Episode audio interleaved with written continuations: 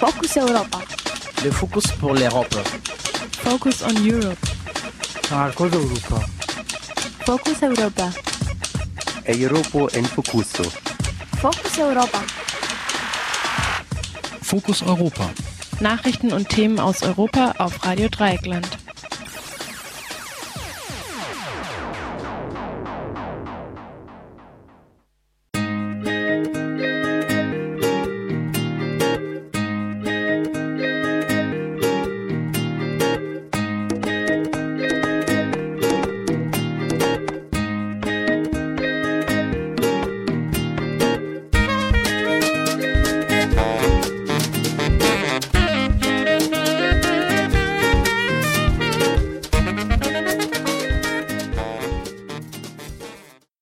Herzlich willkommen beim Fokus Europa Magazin am Montagabend.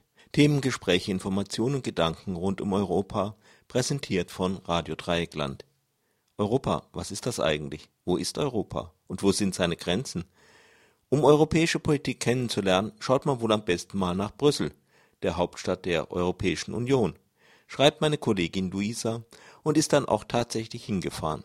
Sie hat verschiedene Hintergrundgespräche geführt, da dabei das Aufnehmen der entsprechenden Politikerin nicht üblich ist, sich entsprechende Aussagen dann aus O-Tönen im Netz zusammengesucht. Rasa.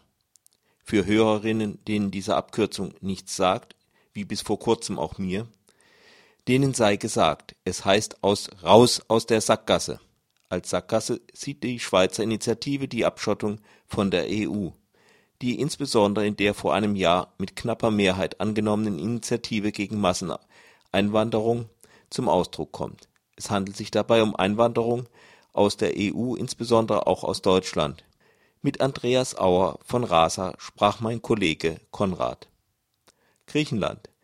Das Thema bleibt aktuell und leider auch unser Kommentar vom vergangenen Donnerstag. Wer über Griechenland die Nase rümpft, hat etwas zu verbergen.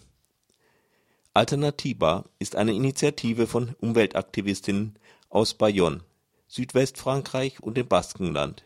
Menschen aus ganz unterschiedlichen Spektren und Lebenszusammenhängen wollen sich aktiv gegen die fortschreitende Umweltzerstörung und die fadenscheinigen Beschwichtigungen der großen Politik wenden. In einer alternativen Tour de France radeln Aktivistinnen einmal rund um Frankreich, um im Herbst pünktlich zum Klimagipfel COP21 in Paris zu sein. Dies schreibt mein Kollege Volker über die alternative Tour de France, mit der sich sein Beitrag beschäftigt.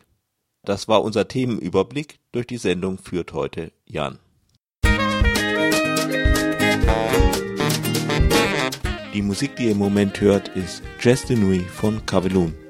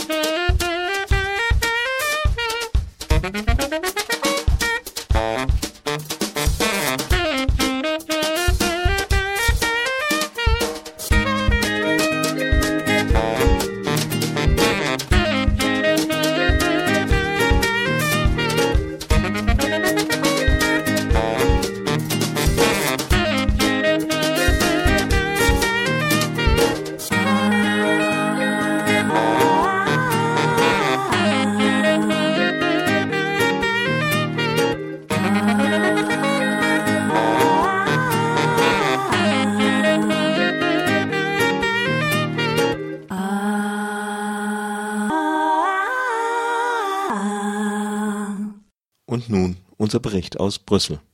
Die Europäische Union ist eine Wirtschafts- und Währungsgemeinschaft, ganz klar. Aber ist sie auch eine politische Gemeinschaft und noch wichtiger, eine Wertegemeinschaft? Was sagen eigentlich EU-PolitikerInnen zu Europa?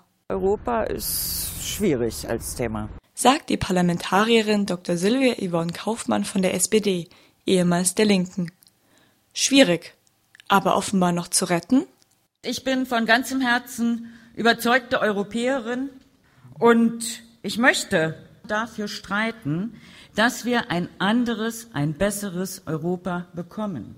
Das ist so wichtig, weil Europa aus meiner Sicht wirklich auf der Kippe steht. Europa, unsere Europäische Union ist für viele Menschen heute eine Selbstverständlichkeit. So Dr. Angelika Niebler für die CSU im EU-Parlament. Keiner Herr, keiner Knecht. Das gilt für Staaten, das gilt für Völker und das gilt auch für Menschen. Findet niemand geringerer als unser EU-Kommissar für digitale Wirtschaft und Gesellschaft, Günther Oettinger. Kein Herr, kein Knecht. Die EU als unhierarchische Gemeinschaft aller hier lebenden Menschen also? Manche BürgerInnen der EU sind da wohl anderer Meinung. Ich traue der EU in dieser Hinsicht nicht über den Weg, weil sie irgendwie mehr Lobby als Bürgerstimme zählt. Aber ich die Frage, sind wir überhaupt kompetent? Das sagte ein Teilnehmer der Klartext-Europa-Debatte in Dresden von November 2013, in der es um soziale Verantwortung in der EU ging. Ist unsere europäische Gemeinschaft dafür kompetent? Dazu lieferte die Parlamentarierin der Linken, Dr. Cornelia Ernst, einen kurzen historischen Überblick. Die EU ist als Binnenmarktprojekt gewissermaßen geboren, auf die Welt gekommen. Und das war völlig okay. Als Binnenmarkt- und Friedensprojekt entstand daraus ein Gebilde, das nicht nur für Wirtschaft zuständig ist, sondern für viele andere neue Politikgebiete. Beispielsweise für die Landwirtschaft, für die Innenpolitik und für andere Bereiche. Aber einige Bereiche wurden außen vor gelassen. Das Steuerrecht ist national, das Sozialrecht ist national, das Wirtschaftsrecht ist national, das Haushaltsrecht, die Außenpolitik sind national. Das heißt, wir spüren hier ganz deutlich, einige Dinge wurden vergemeinschaftet, werden auf europäischer Ebene entschieden, andere nicht. Und das Soziale eben nicht bleibt nationalstaatliche Karte. Fakt ist heute, dass die EU zwar mittelbar auf Soziales wirkt, aber eben keine Gestaltungsaufgabe dafür hat. Das ist der Punkt. Deswegen kümmert sich die EU zwar um viele richtige Themen, aber eben nicht um alle wesentlichen. Und die Ursache ist natürlich der Machtkampf zwischen dem nationalen, also unserer Kanzlerin, und dem europäischen, Herrn Barroso, keine klaren Kompetenzen, da kann man auch damit spielen, man kann parteipolitisch das nutzen. Eine Sozialunion, die Union soll den Menschen dienen, ganz normal. So normal ist das in der Realität offenbar nicht. Meine Erfahrung ist eher, dass auch EU-PolitikerInnen, wie die meisten VertreterInnen ihrer Zunft, viel zu enge Grenzen in den Köpfen haben, als dass sie wirklich an die Menschen denken könnten. Von Charles de Gaulle, der das Europa der Vaterländer propagierte, bis heute, wo Gesetze zur Regelung der Asylverfahren verabschiedet werden, die ganz sicher keine menschengerecht werden, ist da wenig passiert. So verteidigte Ende Juni eine Referentin der Generaldirektion Migration und Inneres der Europäischen Kommission vor 14 jungen JournalistInnen den Notfallumverteilungsplan. Der gelte der Entlastung vor allem Italiens und Griechenlands. 24.000 bzw. 16.000 Menschen dieser beiden Länder sollen neu verteilt werden. Das Verb, das normalerweise bei der Vergabe von Essen, von Geld oder der Aussaat von Blumensamen Anwendung findet, wird bei diesem Gesetz ganz selbstverständlich auf Menschen bezogen. Menschen müssen verteilt werden, ob sie wollen oder nicht. Nach Bevölkerungszahl, Arbeitslosenquote und Bruttoinlandsprodukt, damit sie ihrem Aufnahmestaat bloß nicht so viel belasten. Deutschland und Großbritannien als zwei der reichsten Länder in der EU sind bei diesem Plan jedoch gar nicht vorgesehen – auf Nicht-EU-Bürgerinnen findet das europäische Asylsystem sowieso keine Anwendung. Und wo ist die Grenze, wenn Flüchtlinge auf einem Boot über das Mittelmeer fliehen? Wo genau passieren sie den unsichtbaren Übergang in die Europäische Union? Das spiele keine Rolle, wenn sie wirklich schutzbedürftig sind, so die Asylreferentin der Kommission. Aber was heißt denn schutzbedürftig? Jenseits der strengen Kriterien für politische Verfolgung gilt kaum ein Flüchtling als schutzbedürftig oder berechtigt, in der EU leben zu dürfen. Und so schlägt Frontex weiter zu. Zum Glück sind davon noch nicht alle EU-PolitikerInnen überzeugt. Wir haben es hier mit Rassenprofiling zu tun, wir haben es hier mit Menschenverachtung zu tun, und mich ärgert, dass daran die EU mittut. Ich glaube, dass die EU sich um ihre menschenrechtliche Aufgabe drückt. Das halte ich für schlimm, und das fördert natürlich die rechte Seite dieses Hauses So sieht doch die Sachlage aus. Und wenn wir irgendetwas stärken damit, dann ist es die Solidarität unter den reichen Ländern, zum Beispiel Deutschland, zum Beispiel Österreich. Sagt die linke Parlamentarierin Cornelia Ernst. Ihre ehemalige Parteikollegin Kaufmann, inzwischen bei der SPD, hält die sogenannten Schlepperbanden für das eigentliche Problem der Flüchtlinge. Legale Möglichkeiten der Zuwanderung. Das wäre eine wichtige Voraussetzung, eine betone ich, äh, um diesen Nepper, Schleppern, Bauerfängern auch ein Stück weit den Boden zu entziehen. Aber was tut das Parlament denn eigentlich zur Lösung der Flüchtlingsfrage? Selbst konservative PolitikerInnen verzweifeln bereits an dem europäischen System. So versicherte uns auch die CSU-Frau Angelika Niebler ihre Ratlosigkeit angesichts steigender Flüchtlingszahlen. Wir müssen auch die Migrationsströme in der EU solidarischer bewältigen und unsere Entwicklungshilfe neu ausrichten. Und die Krisenherde in der Welt erfordern ein gemeinsames, geschlossenes Auftreten der europäischen Gemeinschaft. Aber aufnehmen können wir die ja auch nicht alle. Und außerdem, als waschechte Bayerin kann Niebler ja wohl auch nicht dafür sein, dass Europa tagtäglich unser Leben bestimmt. Ich komme aus Bayern und bin natürlich auch eine starke Verfechterin unserer bayerischen Eigenständigkeit, Liberalitas Bavaria. Das ist es, was für mich in Europa auch besonders wichtig ist. Es gibt viele Themen, ob es nun die Wasserversorgung ist, unsere berufliche Bildung, bei denen ich glaube, dass Europa hier nichts mitreden, nichts mitentscheiden sollte. Europa soll sich um die großen, wichtigen Dinge kümmern, um den Datenschutz, um ähm, gute Verhandlungen mit äh, Drittstaaten in der Welt. Europa soll Frieden und Freiheit garantieren, aber nicht klein, klein tagtäglich unser Leben bestimmen große, wichtige Dinge, für die Europa zuständig ist, sind also Frieden, Freiheit, Verhandlungen mit Drittstaaten. Die gehören natürlich auch nicht zu Europa. Dessen Eigendefinition geschieht nach wie vor durch Abgrenzung. Eine tatsächliche Staatengemeinschaft im Sinne eines europäischen Föderalstaats oder eben einer tatsächlichen Wertegemeinschaft scheint nicht in Sicht. Obwohl es diesen europäischen Traum, den die SPD-Politikerin Kaufmann für ihre Partei vereinnahmt, ja schon vor fast 100 Jahren gegeben hat. Wie Sie wissen, äh, ist die SPD ja inzwischen schon über 150 Jahre alt und sie hat schon 1928 äh, die Vision aufgestellt, dass wir eines Tages vielleicht Vereinigte Staaten von Europa kommen. Also eine lange proeuropäische Tradition. Was den politischen Kurs der heutigen SPD angeht, bleibt Sylvia Yvonne Kaufmann ebenfalls optimistisch. Früher war sie bei der Linkspartei. Deren Programm könne sie jedoch nicht weiter vertreten. Das ist aus meiner Sicht eine europapolitische Geisterfahrt, die die Linke betreibt. Sie hat zu allen zentralen Fragen, die für die ganze europäische Integrationsprozess wichtig ist, immer Nein gesagt. Zu allen europäischen Verträgen, selbst zu dem Vertrag von Lissabon, dem heute gültigen, der so wichtig ist und das Europäische mhm. Parlament gestärkt hat, der die Europäische Bürgerinitiative enthält, etwas, was ich sogar mit auf den Weg gebracht habe vor zehn Jahren und äh, nach vielen Jahren Diskussion habe ich dann gesagt, nein, äh, das möchte ich nicht mehr. Und das einzig wahre Ordnungsprinzip der Europäischen Union, so versicherte man uns in der Kommission, sei ein auf Staaten basierendes System. Die Vision des vereinigten Europas ist wohl der Vision der schwarzen Null, der stabilen Währung und der guten diplomatischen Handelsbeziehungen gewichen, zu deren Gunsten die Energiewende, die Rettung unseres Planeten und Hilfe für Menschen in Not weiter hinten angestellt werden.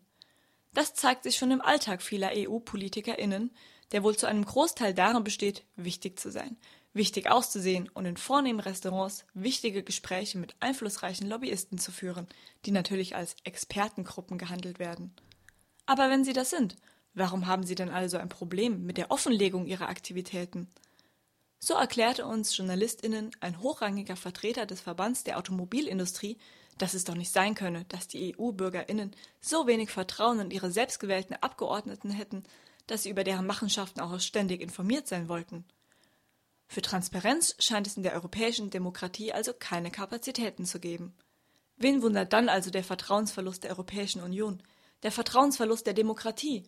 Die ist in Europa nämlich ohnehin defizitär.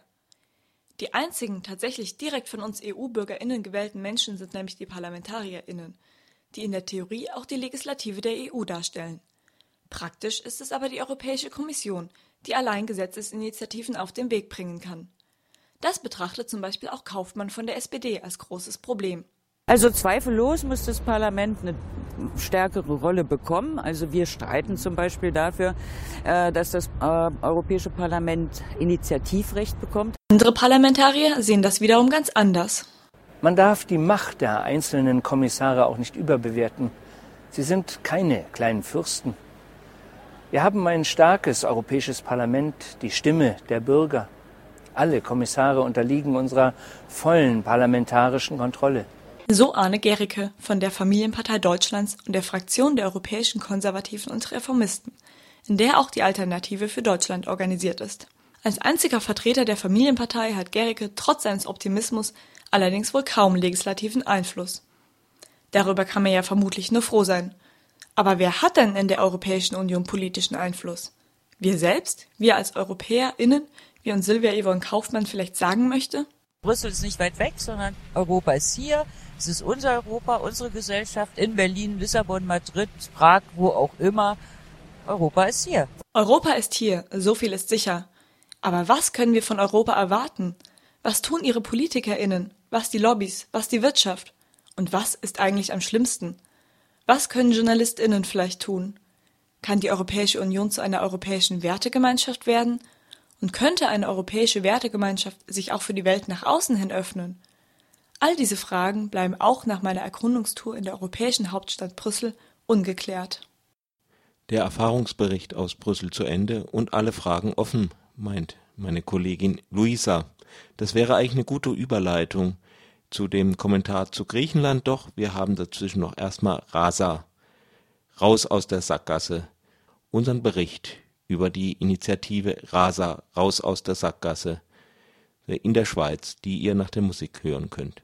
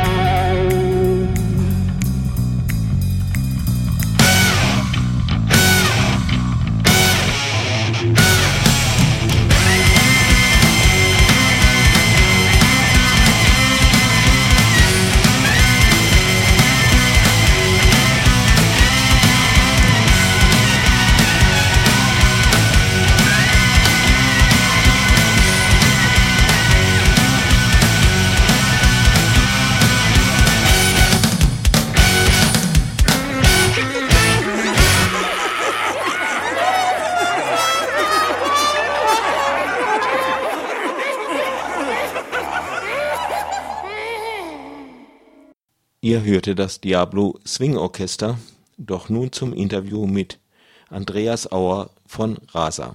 RASA, das ist die Abkürzung für Raus aus der Sackgasse.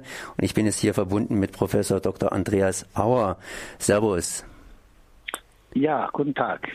RASA. In der Schweiz könnte das bekannt sein, auch glaube ich, wenn die Initiative selber noch nicht so lange, lange auf dem politischen Markt ist. Aber für was steht denn RASA hier tatsächlich? RASA ist eine Abkürzung für Raus aus der Sackgasse weil wir äh, gefunden haben in unserer zivilgesellschaftlichen Gruppe, die vor rund einem Jahr gegründet worden ist, dass die Volksabstimmung vom 9. Februar 2014 äh, mit welcher Kontingente und Höchstzahlen äh, für Ausländerinnen und Ausländer äh, beschlossen wurden, dass dies die uns, unser Land in eine Sackgasse führt.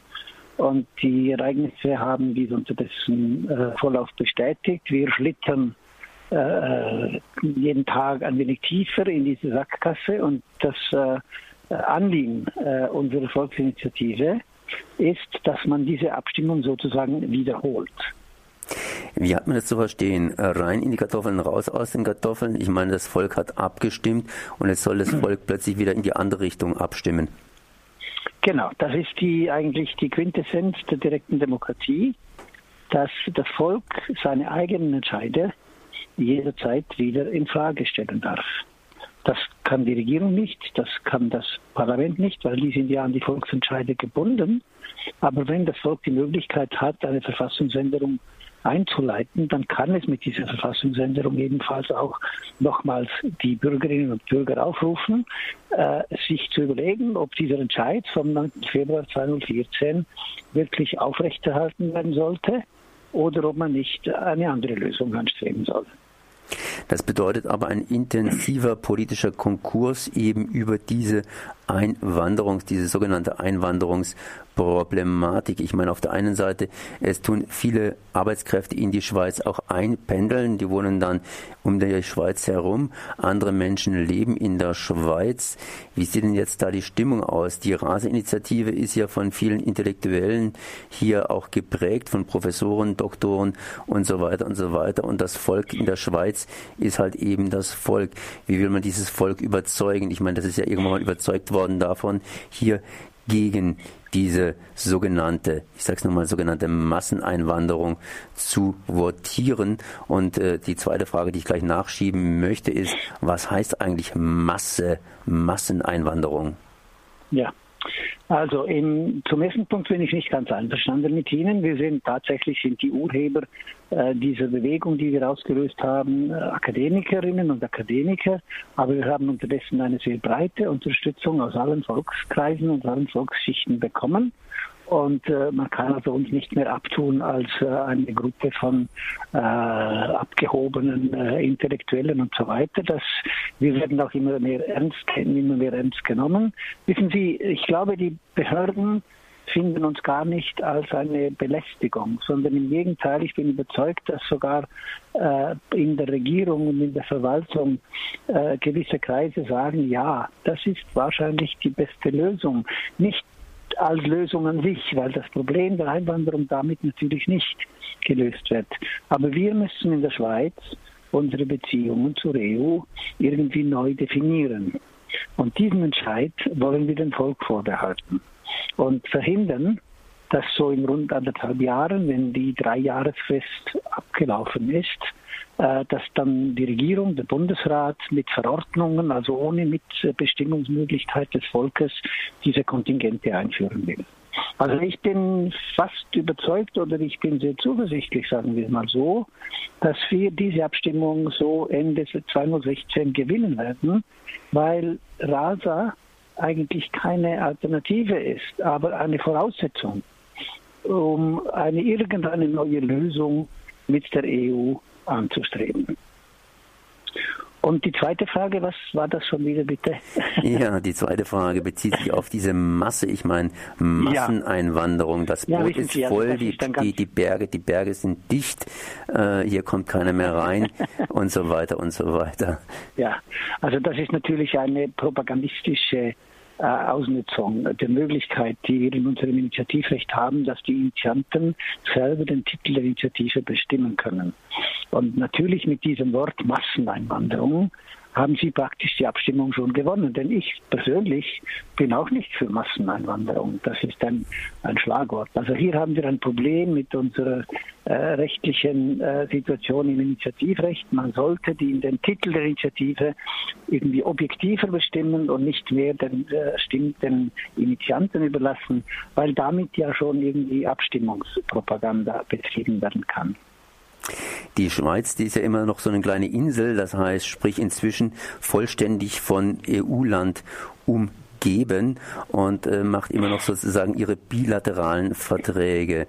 Ich meine, inwiefern bewegt sich die Schweiz generell auf die Europäische Union zu oder inwiefern ist man, weil man halt eben jetzt wieder so total umspannt ist von der Europäischen Union, eher darauf bedacht, seine kleine Insel zu verteidigen? Ja, natürlich, das sind widersprüchliche Tendenzen, die hier sind. Aber die Schweiz ist wahrscheinlich besser in die EU integriert als manches EU-Mitglied.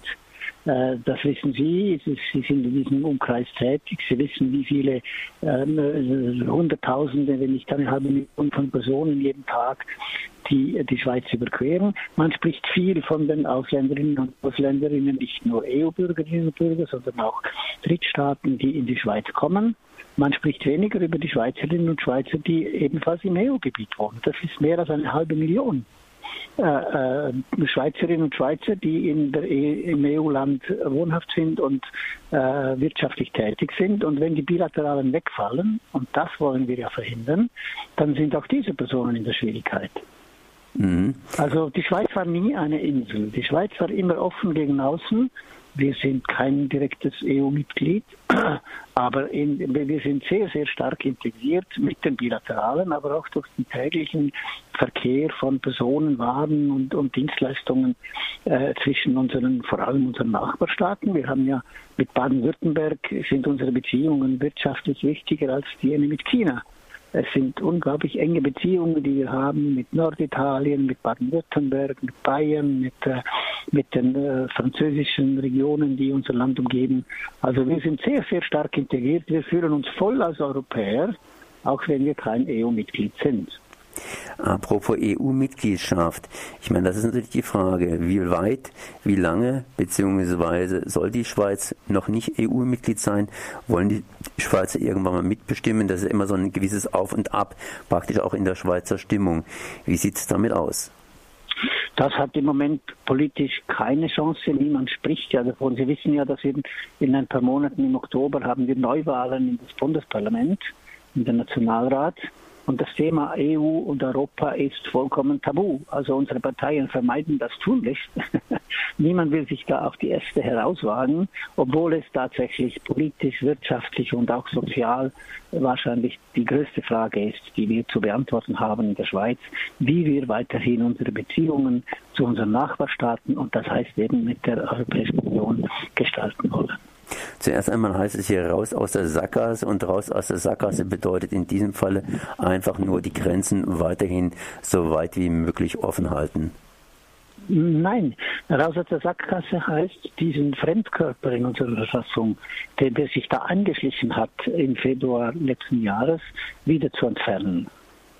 Und dann muss man dann kann man vernünftig andere Lösungsansätze suchen und, und finden, welche uns äh, entweder mit einer Weiterführung der bilateralen, mit institutionellem Vertrag oder mit, einem, mit einer Neuauflage des europäischen Wirtschaftsraums oder irgendwie, das ist dann nicht unsere Aufgabe, das ist die Aufgabe der Regierung und des Parlaments, einen Weg suchen, wie wir mit der EU wieder ein vernünftiges und ein gutes, für beide Seiten äh, zufriedenstellendes Verhältnis herstellen können.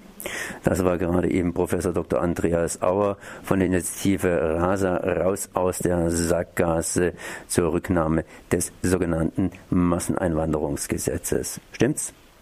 Ja, nicht Gesetz, das, äh, der Verfassungsbestimmung zur Masseneinwanderung. Das Oder die Kontingentierungsbestimmungen. Ich habe das Wort lieber. Okay, ich danke mal für dieses Gespräch. Mein Kollege Konrad verabschiedet sich am Telefon von der Schweiz. Wir machen weiter auf der 102,3 Megahertz zunächst mit Musik von Trashball, dann der Kommentar zu Griechenland.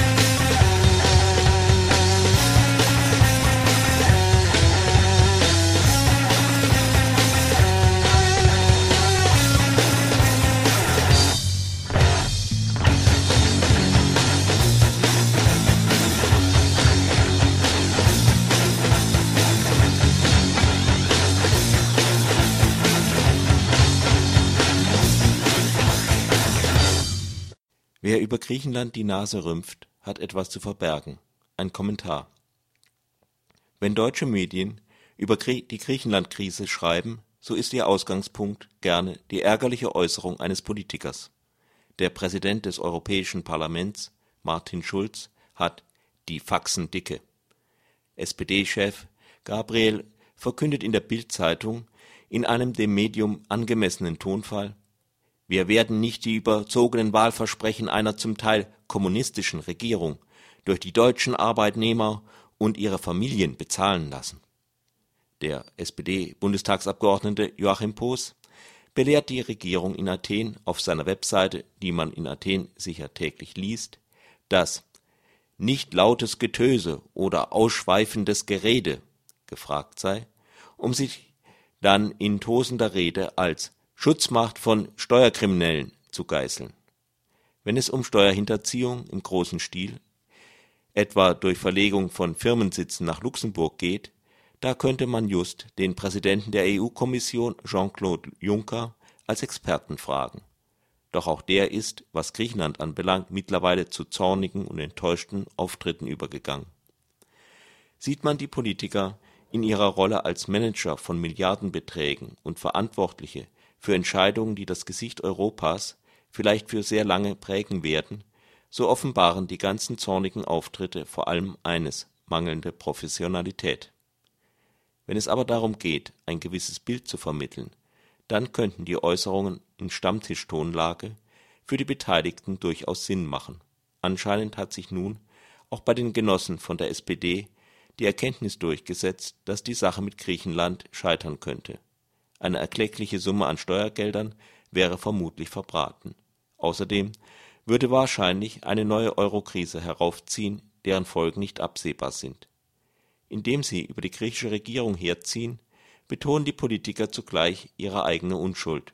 Gabriel geht mit seiner Äußerung sogar noch einen Schritt weiter, indem er ein mögliches Scheitern der auch von seiner Partei mitgetragenen Griechenlandpolitik in mutiges Handeln zum Schutz deutscher Familien verkehrt da gehört schon etwas Schuspe dazu und einen braunen Unterton hat es nebenbei dann auch noch. Wer aber war wirklich schuld an der Krise? Oder anders gefragt, wer ist wirklich unschuldig? Einige Schuldige erkennt man sicher daran, dass sie nun mit einer über Griechenland gerümpften Nase herumlaufen. Im Jahr 2001 ist Griechenland der Eurozone beigetreten Zuvor war in den Medien eine Diskussion aufgeflammt, ob Griechenland überhaupt die Kriterien für die Aufnahme in die Eurozone erfüllt. Doch man hatte sich politisch entschieden und die Diskussion wurde mit dem Argument abgewürgt, dass Griechenland ohnehin zu klein sei, um die Eurozone zu gefährden. Der Euro erleichterte die Aufnahme von Schulden, brachte aber darüber hinaus für Griechenland nur geringe ökonomische Vorteile, da Griechenland für Investitionen in Europa aufgrund seines kleinen Marktes und seiner Randlage weiter letzte Wahl war. 2004 warnt dann das Statistikamt Eurostat, die statistischen Daten, welche Griechenland übermittelt, könnten nicht stimmen. Etwas später warnt der griechische, die griechische Alpha-Bank, das griechische Rentensystem sei nicht zu finanzieren. Nichts geschieht, weder in Athen noch in Brüssel. Schlafen die Oberwächter Griechenlands in Brüssel, die jetzt so laut tönen? Oder sind wichtige Länder wie Deutschland und Frankreich politisch mit Waffenkäufen bestochen? Griechenland gibt 8% seines Volkseinkommens für Kriegsgerät aus, also relativ viermal so viel wie Deutschland und fast doppelt so viel wie die USA. Begründet wird das mit einem Wettrüsten mit der Türkei, bei dem klar ist, dass Griechenland ohnehin unterlegen bleiben wird. Die europäische Rüstungsindustrie verdient häufig doppelt, nämlich an der Rüstung beider Länder Während aber zum Beispiel in Deutschland wie wild Panzer und U-Boote bestellt werden, versäumt es Griechenland notorisch, Löschflugzeuge anzuschaffen, um die Waldbrände zu bekämpfen, die sich an Athen heranfressen. Dass Griechenland über seine Verhältnisse lebt, ist offensichtlich. Das sichert ein paar Familien die Macht. Ihre Parteien sind die sozialdemokratische PASOK und die konservative Neo Demokratia die von Gabriel nun gescholtenen Kommunisten sind zu keinem Zeitpunkt an der Macht beteiligt und sind es auch heute nicht. Aber natürlich ist Kommunisten ein Reizwort, das in der Bildzeitung ankommt. Schließlich bricht als Folge der Bankenkrise rund um den Globus die Wirtschaft ein. Griechenland scheint zunächst weniger betroffen als andere europäische Länder. Doch der konservative Ministerpräsident Kostas Karamanlis setzt zum Erstaunen des Publikums plötzlich Neuwahlen an, obwohl die Opposition in Umfragen einen soliden Vorsprung hat. In Athen kommt ein politischer Witz auf. Karamanlis habe sich so sehr verschuldet, dass er nun schleunigst aus dem Amt wolle. Gleichzeitig wird an der Londoner Börse ein eigener Index für Versicherungen auf griechische Staatsanleihen eingeführt. Offenbar weiß man in der Finanzwelt mehr über Griechenland, als in den offiziellen Statistiken steht. Nach dem Regierungswechsel steht fest, das Haushaltsdefizit beträgt nicht drei, nicht sechs, sondern 18 Prozent der Wirtschaftsleistung. Griechenland kann einen Staatsbankrott aus eigener Kraft nicht mehr abwenden. Kurz darauf kommt auch heraus, dass die Großbanken Goldman Sachs und JP Morgan den griechischen Regierungen über zehn Jahre bei der Verschleierung der Schulden geholfen haben. Der neue Regierungschef Georgos Papandreou sendet einen Hilferuf aus und die Griechenlandretter kommen in Gestalt der europäischen Regierungen, der Europäischen Zentralbank und des Internationalen Währungsfonds. Die Retter kamen nicht nur aus uneigennützigen Motiven. Zunächst retteten sie auch sich selbst, nämlich vor den unkalkulierten baren Schockwellen eines griechischen Zusammenbruchs. Mittel und Folge der Rettungsaktion waren niedrige Zinsen, von denen nicht zuletzt der deutsche Staatshaushalt profitierte. Außerdem verhinderte die Hilfsaktion auch Milliardenabschreibungen bei deutschen Banken. Auch Griechenland profitierte. Der Staatsbankrott wurde verhindert, das Land bekam Kredite zu Konditionen, die am freien Markt unmöglich gewesen wären, und ein Zusammenbruch des griechischen Bankensystems wurde verhindert. Andererseits ging die Rettungsaktion von der Illusion aus, Griechenland könne, wenn man ihm etwas bessere Konditionen einräume und strikte Reformen durchführen würde, seine Schulden bezahlen. Die lachenden Dritten waren die Banken, Fonds und Privatleute, die Griechenland Geld geliehen hatten. Ihnen blieb ein Kapitalschnitt erspart, später mussten sie jedoch zwei Schnitte hinnehmen. Griechenland verlor seine politische Unabhängigkeit, die Troika zwang zu einer scharfen Austeritätspolitik, dadurch sank aber auch die Wirtschaftsleistung, was wiederum die Staatseinnahmen nach unten zog. Nun heißt es gelegentlich, die Griechenlandrettung hätte vor Antritt der Regierung Tsipras kurz vor der erfolgreichen Wende gestanden. Möglich. Aber im Dezember 2014 hätten darauf nicht viele gewettet. Vermutlich spekuliert nun die Regierung Tsipras einfach darauf, dass die EU-Staaten zwar drohen, es letztendlich aber doch nicht wagen, Griechenland in den Abgrund gleiten zu lassen, während es Griechenland ohnehin nicht mehr viel schlechter als schlecht gehen kann. Im Grunde kommt nun die Wahrheit heraus, dass auch die Hilfskredite für Griechenland ein Investment waren, das halt ein Risiko barg, nur dass hinter den Steuerzahlerinnen keine Regierungen mit weiteren Steuerzahlerinnen stehen, die ihnen das Risiko abnehmen. Handelt Griechenland, das schließlich mit dem Rücken zur Wand steht, verwerflicher als Deutschland, das griechische Forderungen etwa wegen des Abtransports großer Mengen von Chrom während des Zweiten Weltkriegs einfach als verjährt ansieht? Man sollte sich nichts vormachen, Griechenland hätte nicht einfach so weiterleben können wie unter Karamanlis, aber was die griechische Regierung jetzt noch verteidigt, ist ja bereits das Ergebnis jahrelanger Einschränkungen. Auf der anderen Seite stehen nicht geprellte europäische Gutmenschen, sondern Politiker, die mit der von ihnen verkauften Illusion einer Krisenrettung ohne Einschnitte für Investoren und Steuerzahlerinnen gescheitert sind. Wenn das Kartenhaus nun zusammenbricht, dann soll die Regierung Tsipras ganz alleine die Schuld daran tragen. Damit es das Volk auch glaubt, wird die Athener Regierung, wenn nicht gleich das ganze Land, schon mal ordentlich dämonisiert. Der Kommentar ist die persönliche Meinung des Autors, Jan, nicht die Meinung der Redaktion.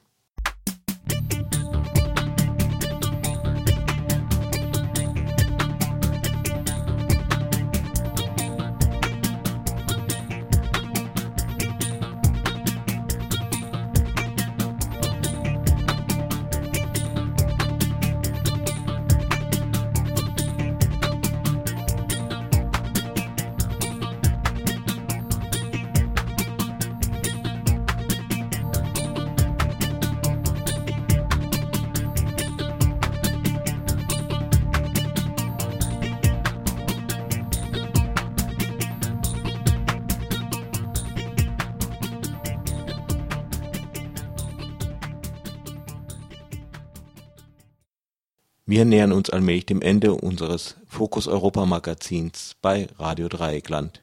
Doch bevor wir ganz an das Ende kommen, doch noch etwas zum Sport.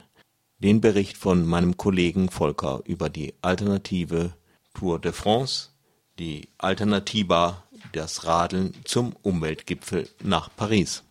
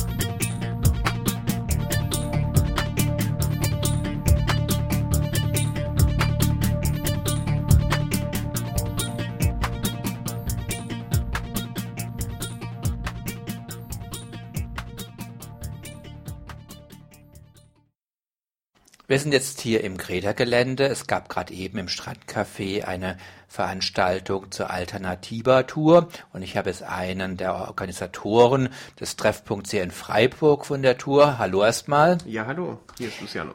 Ja, hallo Luciano. Du hast gerade was erzählt hier in einer doch größeren Gruppe im Strandcafé über Alternativa. Ich habe da echt Probleme. Sag mir nochmal, wie kommt denn dieser Name zustande? Ähm, der kommt aus dem Baskischen und im Prinzip ist das eine Aktionsform, die Leute dort äh, ins Leben gerufen haben und äh, wir haben den Film heute dazu gezeigt. Im Prinzip ist es ein, ein Prozess, eine Mobilisierung. Ähm, nach dem Klimagipfel 2009 in, in in Kopenhagen, in dem COP15, äh, sind sehr viele in der Klimabewegung erstmal eher still geworden, haben nichts gemacht, aber im Baskenland hat sich eine Gruppe gefunden, die äh, diverse Aktionen äh, gemacht hat, um eben vor Ort das in Bayonne äh, im Südwesten Frankreichs, im Baskenland zu thematisieren.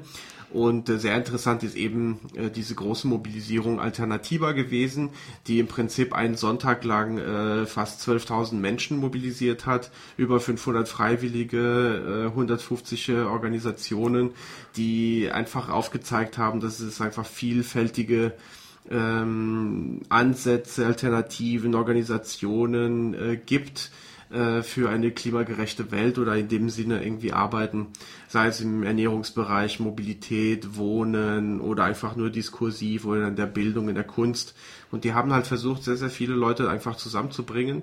Und das hat wiederum sehr, sehr viele inspiriert äh, weil das Alternativa-Event war so ein bisschen als, ähm, als Aufruf gedacht. Also diese 12.000 Leute haben dazu aufgerufen, dass überall eins, zwei, drei, hunderttausende Alternativas in anderen Städten, anderen Dörfern entstehen. Und äh, was jetzt zusätzlich dazu kommt, ist, dass sie eine Fahrradtour jetzt äh, organisiert haben, die im Bayonne im Baskenland anfängt. Die, die ist jetzt vor zwei Wochen gestartet und ähm, die radelt fast 5000 Kilometer einmal gegen den Uhrzeigersinn um Frankreich und mit kurzen Etappen in der Schweiz und eben auch in Freiburg und Belgien, bis äh, sie Ende September dann in Paris ist. Und der klare Bezugspunkt ist eben die Mobilisierung gegen den COP21 Weltklimagipfel, der im Dezember dann in Paris stattfindet. Ja, COP21, wenn wir schon gerade bei der Begriffsklärung sind, was bedeutet das? Das ist äh, der Begriff äh, Conference of Party, das ist der Name einfach der Weltklimakonferenz. Äh, der Vereinigten Nationen. Das ist im Prinzip ein großer Bezugspunkt für sowohl die politische Welt, aber zudem, also auch äh, für NGOs und soziale Bewegungen.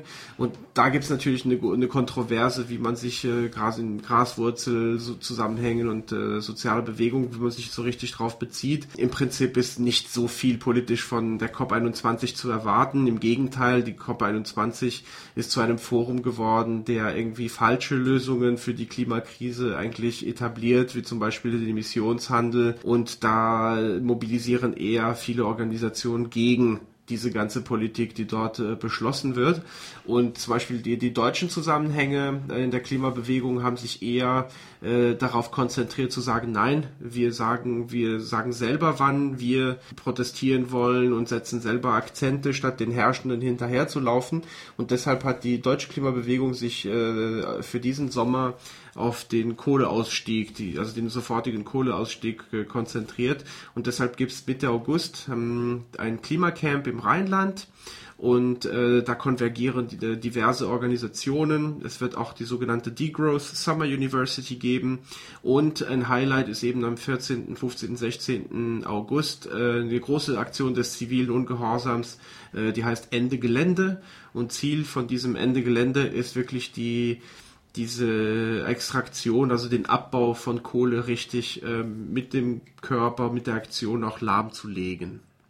Ja, also ich habe das in dem Film und in dem Vortrag auch rausgehört. Es gibt eben so das ganze Spektrum von Menschen, die tatsächlich die Politik oder die Entscheidung der Mächtigen durch Aktionen, durch Gegenaktionen zu versuchen zu beeinflussen, aber auch Menschen, die sagen, nee, darauf können wir jetzt nicht warten, bis sie da oben irgendwas beschließen. Wir müssen praktisch Politik und damit auch Veränderungen selbst machen. Und dieses eine andere Welt ist möglich, wurde auch zitiert, die zapatistische Vision, diesmal bezogen auf Klima, auf Umweltschutz, wie gehen wir mit der Natur, mit den Ressourcen, aber auch miteinander um. Und dieses breite ja, Aufbruchsspektrum wird eben repräsentiert, so wie ich das verstanden habe, durch diese alternative Tour de France, nenne ich das jetzt mal. Und da kommen die Aktivistinnen eben am 20. bis zum 21. Juli, das ist ja jetzt noch ein guter Monat hin, nach Freiburg. Und hier bei uns in Freiburg sind dann auch äh, Aktionen geplant. Richtig, also es geht eigentlich schon am Sonntag, den 19. kann man sagen, in unserer Region los. Da wird diese Tour in äh, Mulhouse sein. Und die Zusammenhänge in Mulhouse organisieren eben auch so ein alternativer Event. Also wer da schon am Sonntag sein möchte, ist auf jeden Fall herzlich eingeladen. Und Montag, 20. Äh, Juli, geht's dann früh los. Dann wird die Tour 30 Kilometer zurückliegen, erstmal bis Fessenheim. Äh, beim Atomkraftwerk soll es eine kurze Kundgebung geben, um nochmal zu verdeutlichen, dass Atomenergie eigentlich die falsche Lösung ist für die Klimakrise. Und dann geht's weiter, dann über den Rhein, nochmal 10 Kilometer bis äh, Tunsel, wo der Hof ist von der Gartenkorb Freiburg. Dort gibt's dann eine kurze Pause mit Essen, Projektvorstellung, sich ein bisschen kennenlernen. Das ist aber auch nur ein kurzer Stopp von zwei Stunden oder so. Das heißt, da können Leute noch dazukommen mit ihrem Fahrrad und dann radeln wir im Prinzip so ab 4 Uhr nachmittags äh, bis Freiburg, damit wir so gegen 18 Uhr auf dem Vauban-Gelände sind, so bei Susi Vauban-Gelände. Und da äh, soll es dann abends noch eine Critical Mass geben in Freiburg.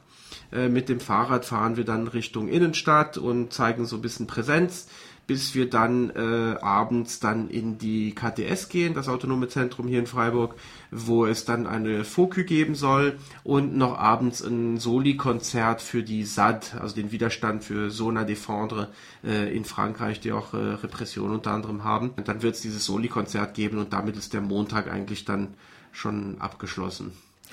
Gut, und Menschen können sich da doch engagieren. Ich habe es gerade hier auf dem Flyer gesehen. Es gibt auf jeden Fall mal Internetadressen www.alternativa.eu-de und ich weiß, ich habe es gerade gelernt, es gibt auch ein Slash Freiburg. Genau, Slash und Freiburg. Weil es geht nämlich am Dienstag, den 21. Juli, dann eben auch weiter. Da wird es einen Information- und Aktionstag im Stadtgarten geben äh, ab 16 Uhr bis 19 Uhr sämtliche kleine Workshops, Aktivitäten, Infotische. Da gibt es noch die Möglichkeit, selber noch äh, was beizutragen. Und dann ab 19 Uhr wird äh, mit ein bisschen Kulturprogramm auf der Bühne am Pavillon äh, wird es dann äh, die Konzentration sich mehr auf das Pavillon lenken und dann ab 19.30 Uhr ähm, wird es dann eine Mobilisierung, einen Mobilisierungsblock geben, äh, wo dann nochmal die Aktion Ende Gelände vorgestellt wird, eben die Mobilisierung zum COP21, warum wir eigentlich was am Weltklimagipfel kritisieren und die Leute von Alternativa eben kommen auch nochmal zu Wort. Und äh, was man vielleicht auch sagen kann, die Leute von Ende Gelände wird, werden hier auch vertreten sein und es gibt auch die Möglichkeit, an so einem Aktionstraining teilzunehmen, sprich sich für den zivilen Ungehorsam, der im August stattfinden soll, sich auch schon mal damit auseinanderzusetzen. Also es hört sich nach einem spannenden und ja noch sich in Entwicklung befindlichen Programm an. Und wenn Menschen jetzt Lust haben, da mitzumachen, finden sie auf eurer Seite bestimmt auch einen Mailkontakt oder sonstige Kontaktmöglichkeiten.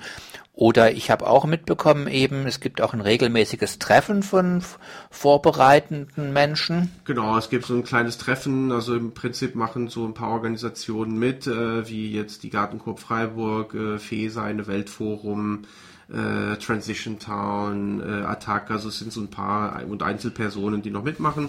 Äh, wir treffen uns in der Regel da im FESA-Büro. Äh, wie gesagt, unsere Webseite, darüber kann man uns kontaktieren, das ist www.alternativa mit ba hinten.eu slash Freiburg. Das ist die Webseite, die noch ein bisschen im Aufbau ist, aber da findet man die Informationen. Okay, vielen Dank erstmal soweit. Ich denke, Radio Dreieckland wird sicherlich auch noch ein oder das andere Mal darüber berichten. Ja, vielen Dank. Tschüss. Alors je lisais le dernier livre de Beethoven. En ouvrant les yeux, je ne voyais plus ma chambre. Plein d'intelligence, j'ai remarqué qu'il y avait un problème. Alors du coup, je suis sorti de ma chambre. Et il y avait du bruit provenant de la cheminée. Il y avait quelqu'un, pas en train de ramoner. Alors j'ai dit, Père Noël, est-ce que c'est toi? Mais non, du con, c'est Dupont, de Ligonnès Xavier. Ah, vous tombez bien? Je n'ai plus de chambre. Eh bah, du con, t'as qu'à en commander. Mais mon anniversaire est en janvier, et on est en novembre. Sors-moi plutôt de là, sinon, je risque d'étouffer. Alors là j'arrive, parce qu'après ça va mal tourner. Un peu comme le lait, les toupies, mais pas les pieds.